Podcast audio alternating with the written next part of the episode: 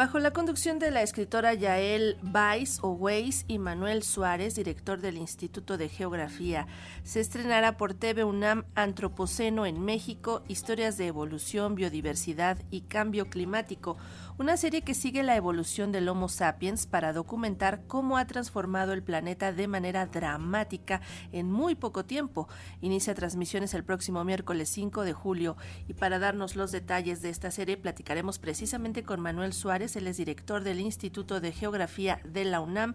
Lo saludamos a través de la vía telefónica. Manuel, muy buenos días. Hola, muy buenos días, un saludo. Gracias, Manuel. Ayer fue la presentación de esta serie en el Pabellón Nacional de la Biodiversidad. Cuéntanos un poco eh, de lo que se planteó y cuál es la propuesta de esta serie.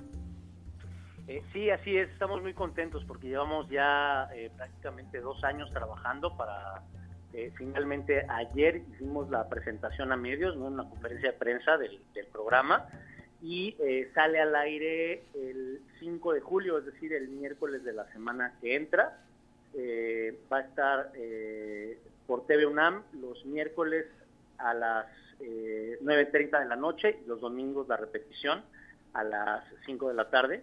Y es una serie que, como decías, pues lo que muestra es eh, cómo el ser humano ha transformado al medio ambiente, ¿no? Cómo ha transformado a, la Tierra y cómo esas transformaciones han afectado a la Tierra y en qué riesgos nos enfrentamos pero aunque lo pongamos de esa forma, no es una serie que esté eh, planteada desde un punto de vista pesimista, sino al contrario, ¿no? Lo que decimos es, eh, creemos que el ser humano ha logrado unos avances increíbles, ¿no? Que somos capaces de cosas impresionantes, que desafortunadamente muchos de esos, el progreso que ha tenido la humanidad tiene efectos negativos y que con, la, con nuevas tecnologías y con aplicación de la, del conocimiento científico, Manuel, este, esta acepción de antropoceno resulta polémica todavía. Fue creada hace algún tiempo, en el año 2000.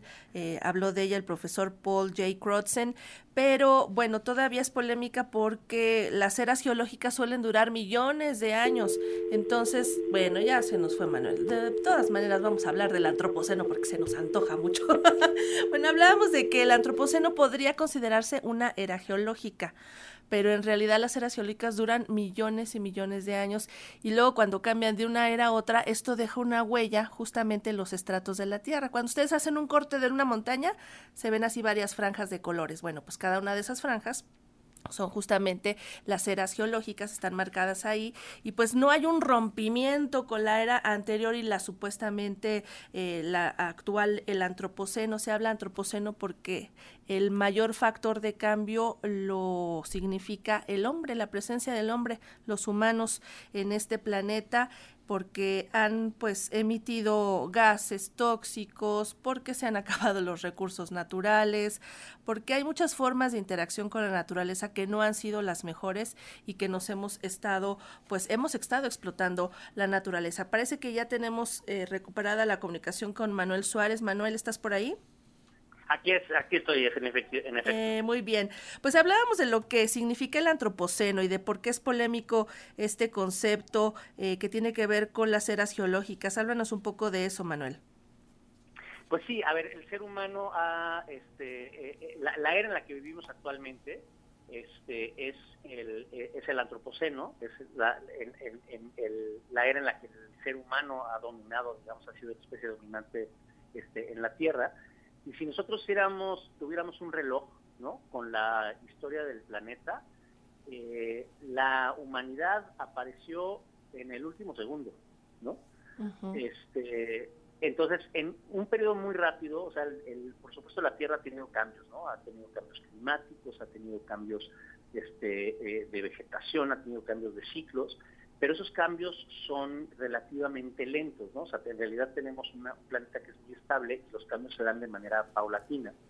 Entonces, eso, aunque esos cambios se dan de manera paulatina, los, este, las diferentes especies eh, van eh, adaptándose, ¿no? Eh, de manera que aquellas que se adaptan sobrevivan, sobreviven y se van transformando, y, las, aquellas que no se adaptan este, dejan de tener descendencia. ¿no? El problema con, el, con esta última era del, antropoceno es que los cambios que ha generado el ser humano se han acelerado, ¿no? Han acelerado los cambios del planeta y entonces las especies no tienen eh, eh, la capacidad de adaptarse tan rápido y eventualmente lo que eso genera es que se haya un riesgo de una pérdida de biodiversidad gigantesca.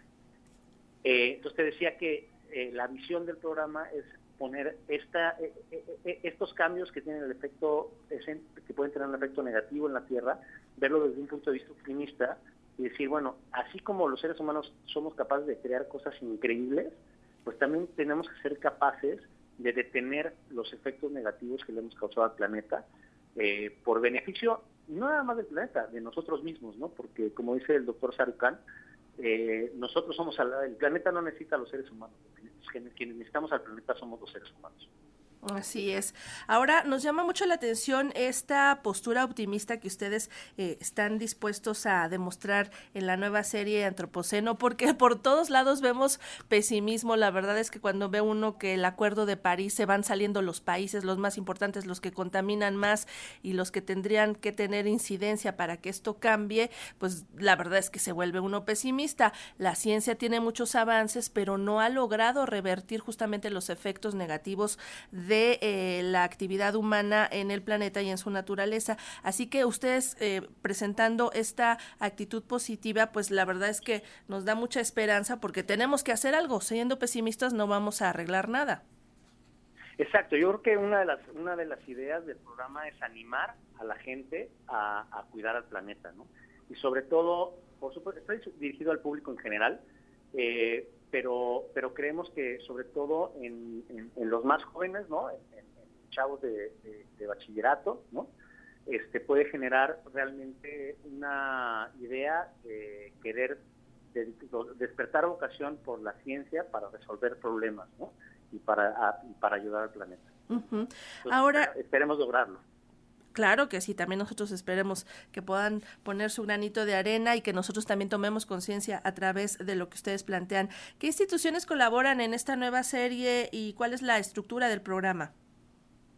Eh, mira, son 20 eh, episodios de media hora cada uno que van a salir este, cada, cada, semana.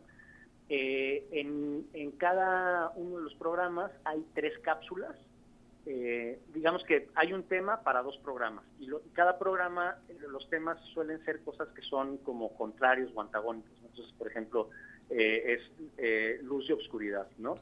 O agua y fuego, o enanos y gigantes, ¿no? Es decir, microorganismos y grandes especies.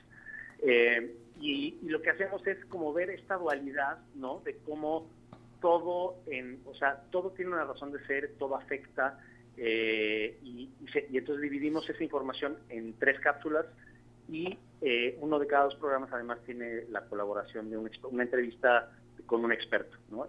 Y bueno, los expertos, digo, en el primer episodio sale este Antonio Lascano, ¿no? Que si hay un rockstar de la ciencia médica, pues es eh, y así nos vamos, ¿no? Entonces está padrísimo, la verdad. Y la otra cosa es que también hemos estado como muy, hemos sido muy cuidadosos es que quienes conducimos el programa, ya el Vice y un servidor, hemos estado como muy eh, metidos en tratar de que el lenguaje en el que transmitimos las ideas sea un lenguaje pues muy coloquial, muy este eh, cotidiano, ¿no? Este, sin, sin tecnicismos, este, sin abusar de tecnicismos ni de, ni de términos muy complicados, de manera que eh, pues sea un programa como más amable, más dinámico. Este, sí es un programa de ciencia, pero es un programa de ciencia que cualquier persona puede ver este, sin, necesidad de tener una, una, enciclopedia al lado. ¿no? Antropoceno en México, historias de evolución, biodiversidad y cambio climático se va a transmitir los miércoles a partir del 5 de julio a las 21.30 horas, con retransmisión los domingos a las 17 horas por la señal de TV UNAM, pero también van a contar con una copia de cada programa y esto se va a disponer en el pabellón de la biodiversidad, ¿no es así? Sí, va a estar en pabellón de la biodiversidad. De hecho, todas las cápsulas se van a usar como cápsulas de difusión. O sea, la, idea es que cada cápsula se mantenga como pueda, pueda verse dentro de un programa o separada, ¿no? Eh, van a estar ahí y también se va a transmitir por Claro Video. También lo van a, van a estar disponible en Claro Video. Pues enhorabuena por esta iniciativa, que tengan muchísima suerte, que tengan muchísimo, muchísima audiencia para este primer programa Antropoceno en México. Manuel, muchísimas gracias por platicar con nosotros.